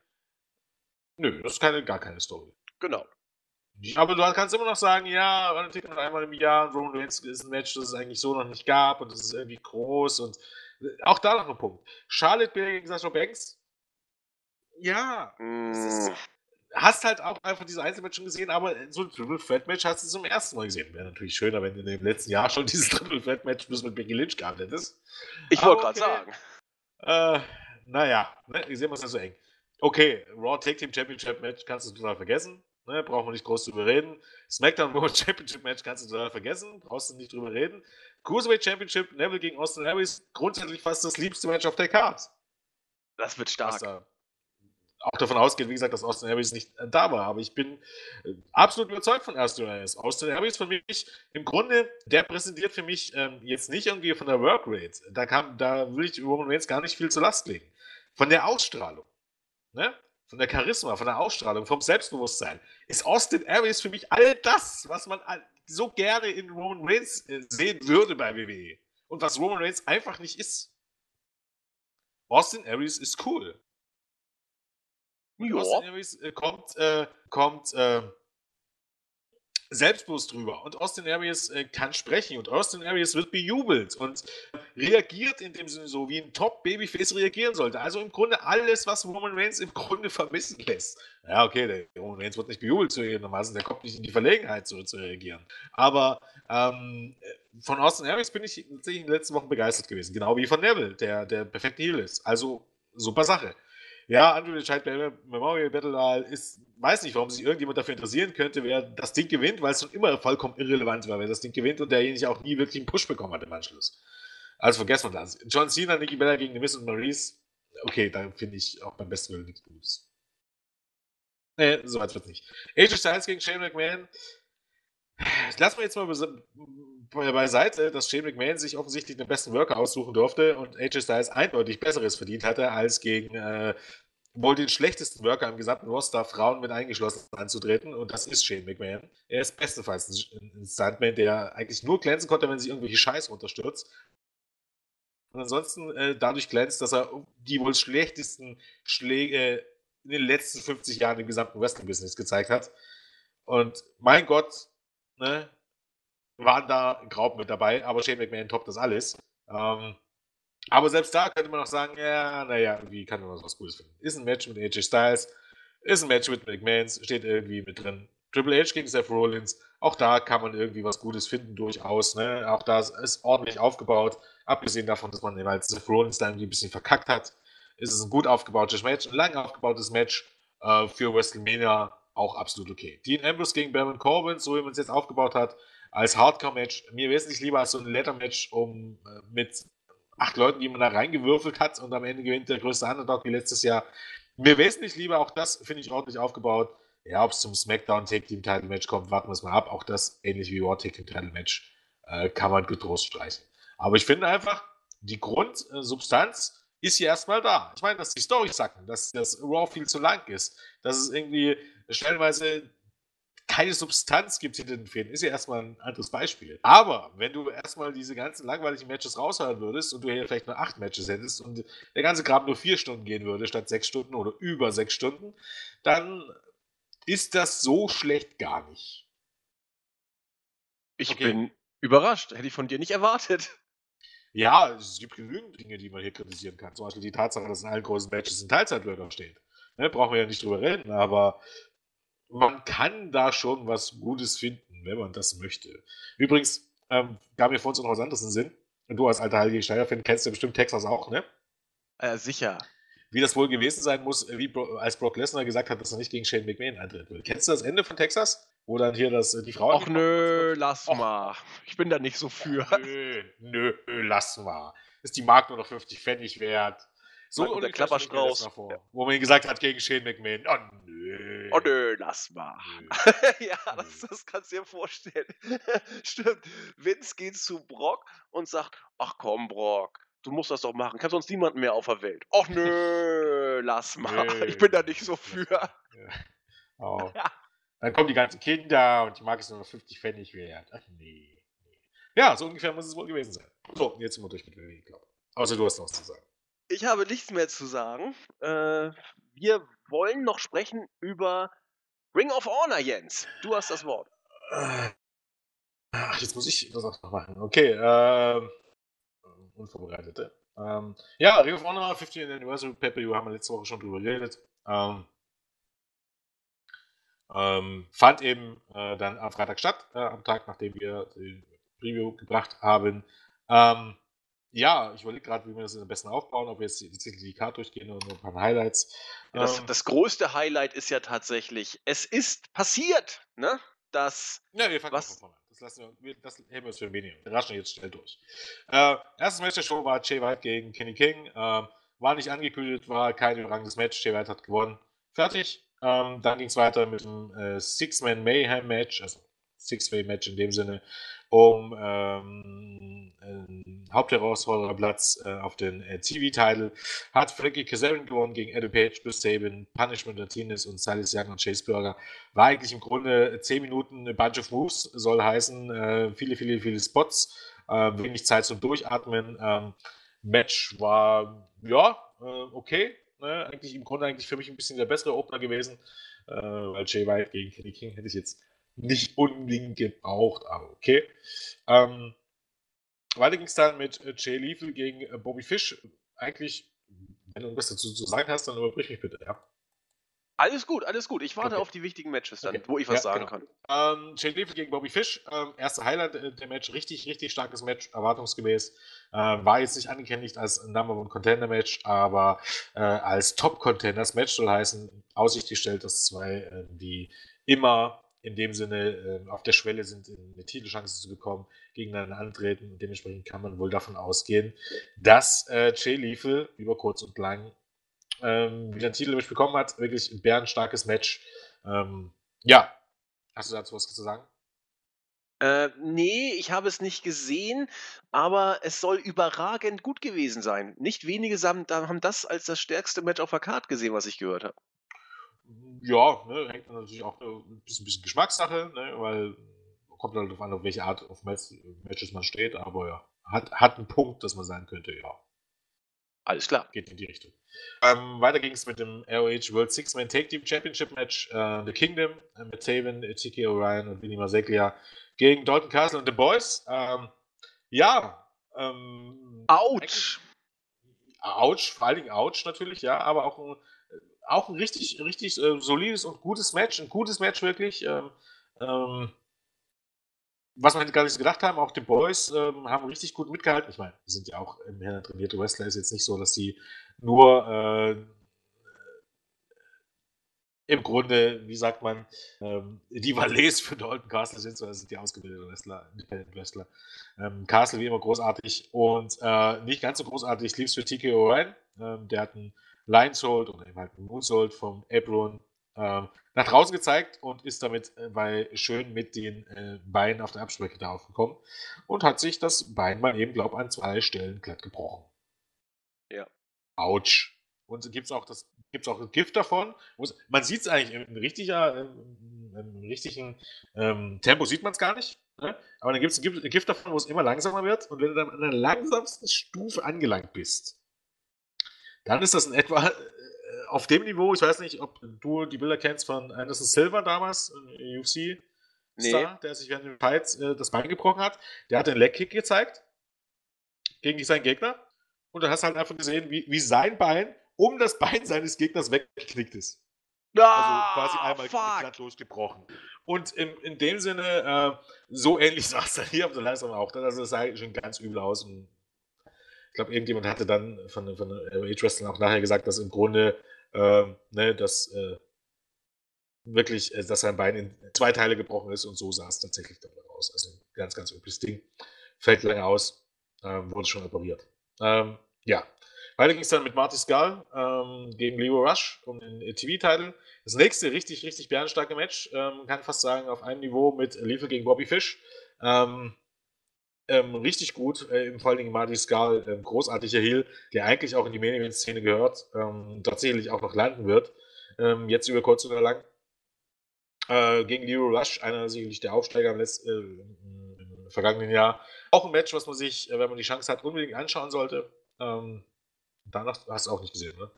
Nee, ich habe ja leider noch gar nichts gesehen. Ah, ach so, hast du noch gar nichts gesehen. Ach, dann sag das doch. Äh, okay, Marty Skull hat gewonnen in 20 Minuten im, im Crossface. Ja, ähm, dann ging es weiter äh, mit dem Ring of Honor, mit dem offiziellen In-Ring Ring of Honor Debate von Bully Ray, ähm, der zusammen mit den Briscoes gegen äh, Davy Boy Smith Jr. und War Machine angetreten ist. Äh, ja, auch da äh, war die Story eher so ein bisschen, ähm, ja, ähm, dass es so ähm, am Ende eine Streitigkeit ging äh, zwischen War Machine und Davy Boy Smith Jr. Aber es dient auch dazu, dass die Briscoes und äh, Bully Ray aufgebaut wurden für, ein, ähm, ja, für eine Chance auf die Six-Man Tag Team Championship. Ähm, auch das wieder ein richtig, richtig starkes Match, ähm, kann man durch sagen, ähm, dass Bully Ray dann hier tatsächlich in dieser Form auch sehr, sehr gut reinpasste. Ähm, weil man muss im Grunde nur wissen, wie man ihn einsetzt. Und auch das wieder ein sehr, sehr, sehr gutes Match was richtig viel Spaß gemacht hat. Am Ende gewannen, wie gesagt, die Briscoes und ähm, Bully Ray nach der 3D. Ähm, ja, dann kamen schon eines der Highlights, und zwar ähm, ein Three-Way Take Team Street Fight äh, zwischen den ROH Take Team Champions äh, Matt Jeff Hardy gegen den Young Bucks und gegen Rebongi Weiss, äh, Rocky Romero und Trent.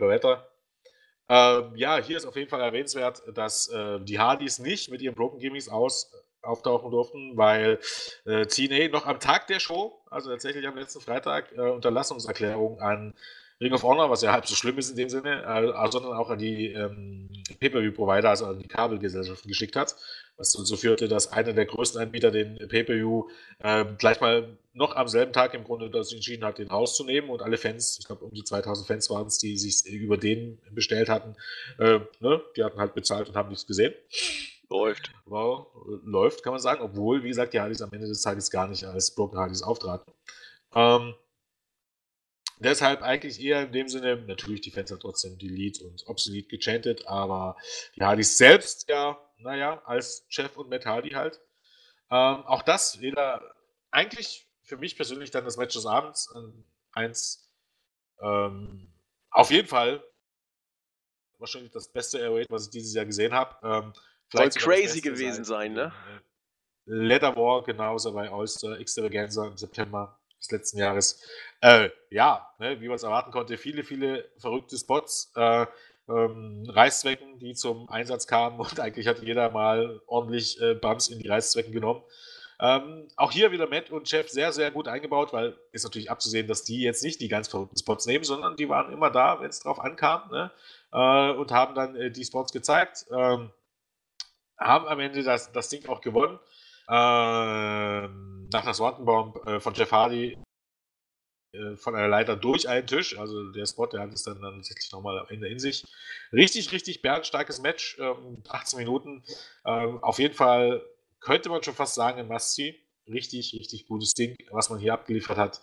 Und ähm, ohne jetzt zu spoilern, kann man schon sagen, ähm, das nächste Match der Hardys gegen äh, die Bucks am WrestleMania-Wochenende bei Zucker Card of Honor wird dann ein Leather-Match. Das wird dann wahrscheinlich äh, nicht wirklich irre. Dazu noch was zu sagen? Nein? Nein, ich bin auf das Match ganz besonders gespannt. Okay, äh, weiter geht's mit dem Main Event. Äh, Christopher Daniels gegen Adam Cole, ähm, beziehungsweise Adam Cole gegen Christopher Daniels um den ROH World Championship. Ähm, ja, wir hatten ja letzte Woche schon drüber geredet, dass Christopher Daniels ein Urgestein ist, äh, stand im Main Event der ersten Ring of Honor Show seit Anfang an dabei mit einer kurzen Unterbrechung von, glaube von zwei Jahren, wo er laut TNA nicht antreten durfte für beide Promotions. Ähm, hat eigentlich im Grunde alles gewonnen bei Ring of Honor und auch bei TNA. Nur ein World Title hat er bis jetzt noch nie gewonnen. Und der Mann ist äh, 45, 46? Ja, 46, glaube ich. Also eigentlich schon äh, uralt, ne, wenn man so möchte. Ähm, Kane-Alter. Nicht, nicht, nicht ganz, nicht ganz, aber fast. Ganz, aber drei Jahre Unterschied oder so. Aber immer noch äh, fit wie ein Turnschuh und dem sieht man das Alter wirklich nicht an. Und auf gewisse Art und Weise ist er, glaube ich, wieder gerade, äh, kann man nicht noch nicht mal vom zweiten oder dritten Frühling sprechen, sondern muss man sagen, er ist äh, so gut wie auf dem Höhepunkt seiner Karriere. Ähm, und ja, hier ein, ein, richtig, richtig starkes Match äh, abgeliefert. Eigentlich im Grunde das vierte richtig, richtig starke Match äh, bei der Show. Ähm, ja, am Ende äh, war es einfach so, dass Frankie Kazarian, der ja zuvor gegen seinen langjährigen Team Teampartner geturnt ist und ähm, oder geturnt war vielmehr und sich dem Bullet Club angeschlossen hatte, äh, kam dann hier raus, nachdem der Referee zu Boden ge äh, gegangen war und äh, deutete den Eingreif gegen Daniels an. Und dann hat es jedoch sich herausgestellt, dass es ein Trick war. Äh, er hat nämlich dann äh, sein Bullet Club Shirt vom Leib gerissen und Adam Cole den Mittelfinger gezeigt und darauf konnte Christopher Daniels mehr oder weniger gleich, also nach drei Best Moonsaults ever, bisschen too much meiner Meinung nach, also es war nicht so was überraschende Ende, aber trotz allem äh, hat Christopher Daniels dann den Titel gewonnen, nachdem äh, der Addiction einmal den Bullet Club in dem Sinne und damit auch Adam Cole, der ja der Meister war, äh, den Gegner zu verunsichern und durch äh, Twists und Turns äh, sich einen Vorteil zu verschaffen, wurde hier im Grunde Opfer seiner eigenen Taktik. Und äh, Daniels und äh, Kazarian haben den Bullet Club und Adam Cole ausgedrickst und Christopher Daniels mit 46 Jahren und nach 15 Jahren Ring of Honor zum ersten Mal ROH World Champion. Hammer. Also das sind so Momente, da, da, da man, man wünscht sich, dass es so kommt und dann kommt es so und dann freut man sich. Es ist schön. Ganz genau. Also das war echt ein viel gut Moment. Das haben bestimmt die meisten, die auf auch schon lange verfolgen, genau auch so gesehen. Ähm, war eben halt abzuwarten, dass Adam Cole dann doch irgendwann äh, vielleicht den Lockruf des Geldes erliegt und zu WWE wechselt. Ähm, da deutet es sich an. Und dann ist dann tatsächlich Christopher Daniels auch wirklich eine gute Wahl. Ich finde auch, ähm, dieses, dieser, dieser Turn, der war auch super gemacht. Das Einzige, was mich daran ein bisschen stört, ist, man hat ihn vor Wochen aufgezeichnet und im TV wurde er aber erst direkt im Grunde bei der letzten Show vor dem pay ausgestrahlt. Das war für mich einfach ein bisschen zu kurz. Äh, das hätte man besser timen sollen, also das Ganze ein, zwei Wochen eher zu bringen und noch ein bisschen besser aufzubauen. Wäre besser gewesen, wobei die Promo, die, die Daniels, die man auch auf YouTube veröffentlicht hat, ich glaube, findet man bei uns auch auf dem Board, äh, die war so awesome, wo er dann so halb geweint hat, mehr oder weniger. Äh, auf jeden Fall Merci. Ähm, ja, eigentlich in dem Sinne absolut perfekt. Ähm, sicherlich vielleicht nicht das beste Match des Abends, aber immer noch bärenstark. Und äh, ja, viel besser kann man es eigentlich in dem Sinne nicht machen. Also für mich äh, wirklich ähm, eine der besten, äh, besten Ring, Ring of Honor Show der jüngeren Vergangenheit, wirklich mit vier richtig starken Matches. Und meiner Meinung nach war eigentlich auch bis auf den ähm, äh, bis auf den Mo-Opener nicht mal irgendein Match äh, dabei, was durchschnittlich war. Sondern äh, die entweder waren die Matches sehr gut, wie gesagt, ähm, ähm, großartig, sehr gut, oder am Ende des Tages zumindest gut. Eigentlich nur der Opener, der fehlt ein bisschen ab und war eher durchschnittlich. Ansonsten richtig, richtig, richtig starke Show, ähm, die man sich, wenn man die Chance hat, unbedingt anschauen sollte. Sind wir mit Ring of Honor damit auch durch? Also wie gesagt, ich möchte auf jeden Fall den Main Event und die Hardys mir unbedingt angucken. Da bin ich sehr, sehr gespannt. Ansonsten äh, passiert in Japan doch auch gerade einiges. Ich ah. habe nicht gesehen und ich will es unbedingt sehen. Ishii gegen Omega soll bärenstark gewesen sein. Aber nicht nur das Match. Jens. Äh, du, ich könnte jetzt mehr dazu sagen, hätte ich irgendwas davon gesehen. Äh, ich, habe auch noch nichts gesehen. Also im Moment läuft, äh, ja okay, dann gehen wir ein bisschen äh, New Japan Cup, ne? Läuft der New Japan Cup, ganz genau. Viele gingen davon aus, dass den vielleicht Omega gewinnen wird, damit er schon ähm, ja, vor dem Sommer noch den, äh, den IWGP-Titel von Okada gewinnt, um dann als Champion in die Shows in den USA und in den Climax zu gehen. Das scheint nicht zu passieren. Ähm, ja, am ersten Tag ähm, ja, des Climax, äh, des Climax, des New Japan Cups gab es die Matches, die Turniermatches, ähm, Nuchi Nakada gegen Tang Tangaloa, Nakada hat gewonnen, Toriano gegen Tamatonga, ähm, Toriano hat gewonnen und äh, Beth Lakfali gegen Michael Elgin, Lakfali hat gewonnen und Evil gegen Hiroshi Tanahashi hat Evil gewonnen. Im Grunde viermal, wenn man so möchte, eine Überraschung. Viermal hat im Grunde der schlechtere Wrestler gewonnen. Und mit, wie ich finde, Toriano und Betlak Fale eigentlich die größten Graupen im gesamten Roster. Bis auf ein, zwei Ausnahmen, die kann man auch dazu zählen. Also zugegebenermaßen Bone Soldier und äh, Yuzuka sind nochmal einen Zacken grausiger als die beiden, aber okay. Äh, das ist Jammern auf ganz niedrigem Niveau. Ähm, das war der erste Tag. Am zweiten Tag ähm, wo, rissen die Überraschungen nicht ab. Ähm, ähm, zum ersten gewann gegen äh, Juice Robinson, gegen Yuichiro Takahashi. Okay, das war nicht die ganz große Überraschung. Ähm, dann Sanada gewann gegen Yoshihashi. Das ist nicht die ganz große Überraschung. Ähm, Shibata gewann gegen Minoru Suzuki. Soll wohl auch ein richtig starkes Match gewesen sein. Äh, und dann im Main Event in, in glaube guten halben Stunde wieder gewann Tomohiro Ishii gegen Kenny Omega. Das war vielleicht die große Überraschung, nicht weil Ishii ähm, irgendwie ein ein großer Außenseiter ist, sondern vielmehr, weil Kenny Omega eigentlich eher der große Favorit ist und weil es eigentlich sein äh, erstes größeres Match ähm, war nach äh, dem äh, Tokyo Dome. Ähm, ja, ne, ein großartiges Match gewesen, aber Kenny Omega hat am Ende verloren. Also man darf gespannt sein, wie man mit ihm jetzt äh, ähm, weiter verfahren wird, wohin, wohin die Reise jetzt geht äh, zu Wrestle Kingdom im nächsten Jahr, im nächsten Januar. Äh, da wird sicherlich noch einiges kommen. Dementsprechend ähm, steht jetzt das, äh, die Viertelfinale-Paarung standen dann fest. Nagara gegen Evi, äh, Evil. Entschuldigung. Äh, Toriano gegen Bedlak Fele.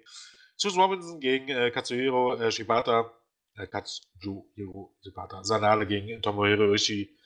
Ähm, ja, und jetzt bin ich ganz ehrlich äh, schon ein bisschen auf dem Stand, dass ich sagen muss, äh, jetzt muss ich mal nochmal schauen, wie ging es denn dann weiter. Ich bin tatsächlich den letzten Tagen nicht zurückkommen. Okay, Evil hat sich gegen äh, Nagata durchgesetzt, steht damit im Halbfinale.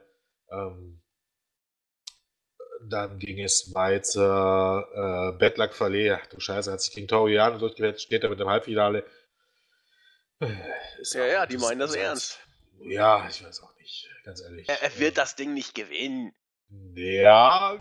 Yeah. Nein, nein, nein, nein, nein, nein, nein, nein. Äh, warten wir mal ab. Ich habe schon Pferde kotzen sehen. Äh, Shibata gewann gegen Juice Robinson, auch er im Halbfinale. Wäre jetzt zusammen mit Ishii mein großer Favorit.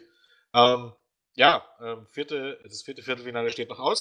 Ich glaube, das ist morgen, glaube ich. Ähm, ähm, ja, ich glaube, ähm, Must-See waren eben vor allen Dingen ähm, Ishii gegen Omega. Ähm, Match, das man sich anschauen sollte. Eins ähm, der bisher besten Matches des Jahres. Ähm, also weltweit gesehen.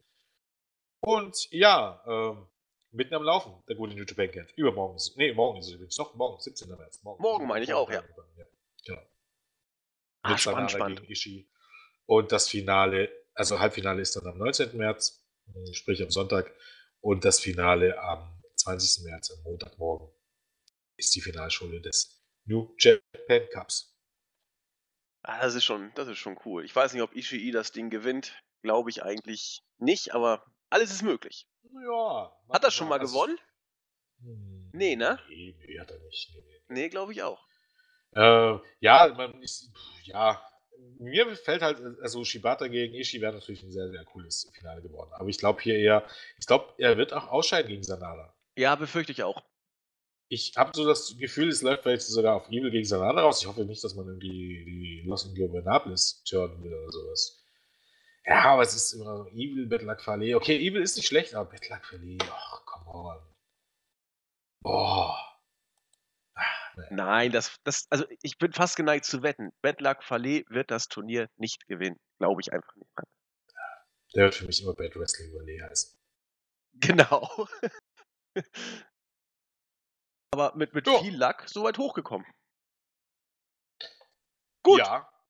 ja. Auf jeden Fall haben wir damit, also das ist ihr hört das ja schon. Natürlich, wir wollen Raw und SmackDown nicht gering schätzen. Das nimmt auch den größten Teil unseres Wochenrückblicks ein und das machen wir auch absolut gerne. Das, das ist ja richtig. Aber es ist ein Herzblut oder es liegt, es ist ein herzliches Anliegen und liegt uns im Blut oder wie auch immer, auch äh, dann die anderen äh, Ligen mal anzusprechen, die sonst tatsächlich ein bisschen untergehen. Und Ring of Honor, jeder hat davon schon mal was gehört, aber da, da, läuft eben verdammt gutes Wrestling. Und New Japan ist auch eine äh, internationale Alternative, wo auch Wrestling anders gelebt wird als in der WWE. Und das möchten wir hier eben auch ganz gerne immer reinbringen, um diesen Shows auch äh, podcastmäßig ein Forum zu bringen. Und wir haben damit mit Jens und Nexus und Claudio und äh, Robin auch Experten aus dem Bereich, dass äh, das darf man einfach nicht unter den Tisch fallen lassen. Und in diesem Sinne äh, auch, dass mal so ein bisschen über den Tellerrand geguckt wird. Die meisten von euch wissen natürlich Bescheid, um was es sich dabei handelt, einige noch nicht und die werden dann ja vielleicht so ein kleines bisschen mal neugierig. Äh, nach einer gewissen Gewöhnungsphase ist die Chance nicht klein, dass es Klick machen könnte. Bei mir hat es auch geklappt, was New Japan angeht. Und in diesem Sinne, glaube ich, sind wir fast durch. Ich, bevor ich Jens gleich das äh, abschließende Wort gebe, möchte hiermit offiziell die Grüße wieder einführen. Ich grüße den Simon auf Twitter, der mich angesprochen hat. Ich grüße den Jakob L., der unsere Podcasts sehr schön findet. Und ich glaube, auf der Startseite war es Petermann, der auch nach den Grüßen sich erkundigt hat. Hiermit seist du gegrüßt. Aus dem Board grüße ich mal den Hausi. Er, er weiß warum. Und das sind meine Grüße an dieser Stelle. Ansonsten ich habe mir jetzt auch eine PlayStation 4 gekauft und in Anbetracht des Spielspaßes, den ich bei, in alten Zeiten mit Resident Evil hatte, habe ich mir den siebten Teil gekauft. Jens fungierte als Kaufberater, den ich über Handy kurz anrufen konnte und checken konnte, welche PlayStation denn nun die coole ist. Vielen Dank, Jens, nochmal. Ich komme bei Resident Evil schon beim ersten Boss nicht weiter. Mia ja, mit der Kettensäge ja. zersägt mich kreuz und quer. Äh, ich soll auf den Kopf zielen, es gelingt mir nicht, ich bin gescheitert. Äh, wer Tipps geben kann, bitte sagen. Ich bin einfach zu langsam. Kann man da irgendwie schneller laufen? Wenn ja, bitte eine Info an mich. die Kopfschüsse klappen nicht, ich brauche Hilfe. In diesem Sinne, mein Schlusswort und jetzt hat Jens den Rauschmeißer. Ähm, ja, ich könnte hier noch mal an. Ich weiß noch gar nicht, ob es offiziell ist oder ob das schon fest ist. Aber ich glaube, äh, Crestfallen und ich werden äh, demnächst das Werbungsspiel leiten. Aha. Das ist natürlich dann ein. Müsst ihr alle dabei sein? Das wird total. Nee, ich glaube, das wird ja Back to the Roots. Ich glaube, zieht das klassisch auf, aber ich glaube, das hat sich heute rauskristallisiert. Soll heißen, wir würden uns auf alle Fälle freuen, wenn es dann möglichst viele Teilnehmer sind. Ich glaube, bei der letzten Runde waren schon sehr viele. Ähm, ja, und ansonsten hm, hm, ich grüße Mantis, der uns immer fleißig mit den Berichten versorgt. Ähm, ich grüße Stable Guy, der sich äh, wirklich auch den Arsch äh, wund schreibt. Ähm, wir grüßen noch Stana, der sitzt gerade den äh, Quatsch jetzt gleich wieder zusammenschneidet und hochlädt. Ähm, hm, genau. Ähm, wir werden jetzt bestimmt wieder gerügt werden, weil wir gar nicht darauf eingegangen sind, dass äh, NDW NEW demnächst auf Rocket Beans läuft. Ich glaube, das nehmen wir mal nächste Woche rein. Ist yeah. jetzt ein bisschen zu spät, glaube ähm, wir begrüßen noch, äh, ach komm, hier, The Best in the World, was kostet die Welt? Ähm, dann grüßen wir noch den Dexter, wir grüßen den Jan Pfeffi, wir grüßen natürlich den allseits geschätzten Marvin, den Nexus, ähm, dann natürlich den Sensei, den Randy van Daniels, dann äh, Buvi, wer haben wir noch alles? Äh, wir grüßen den Fritz Jenkins, wir grüßen Kahn und Robin. Ähm, Kahn und Robin, genau, ach komm, dann grüßen wir auch Spear und dann grüßen wir Ben und dann grüßen wir Mark. Und haben wir Claudio schon? Tommy, nee, Gottes Willen, Claudio natürlich, ähm, herzliche Grüße. Ähm, äh, Nico Balor. Nico Barlow, äh, genau. Äh, jetzt muss ich nämlich mal gucken. ich hatte vergessen, das ist nicht so schön. Wally natürlich. Äh, CM Punk Best in the World. Äh, ähm, äh, genau, Wally natürlich. Natürlich Julian, den Sechster. Äh, hm, und den Andi. äh, Kleiner Scherz, Jens. Ich weiß. Ich glaube, das ist durch, oder? Grüßen wir doch den Jens auch. Oh. Bestimmt jemanden vergessen. Ich vergessen. Der ist bestimmt eingeschnappt. Ich glaube, wir haben sie. Ja, ich bin mir nicht so sicher. Aber mir fällt jetzt niemand. Kam man Kahn? Habe ich eben genannt, ja. Kahn, der letztes, der letztes Wochenende wohl beim äh, Current Gold war und niemand Bescheid gesagt hat und dann zufällig von einigen Usern und Teammitgliedern dort gesichtet wurde, weil man kann sich nicht verstecken vor uns. Wir finden euch. Dafür ist das. Wir erfallen alles. Ähm, ja, ne, ich glaube, dann sind wir durch soweit. Ich glaube auch. Haben wir das ganze Team gegrüßt und noch ein paar User. Wir werden es wieder künftig auch weiter so machen und wünschen euch ein schönes Wochenende. Gehabt euch wohl. Äh, wir kommen wieder, keine Frage. Heute ist die Trage. Ach, macht es gut. Tschüss. Tschüss.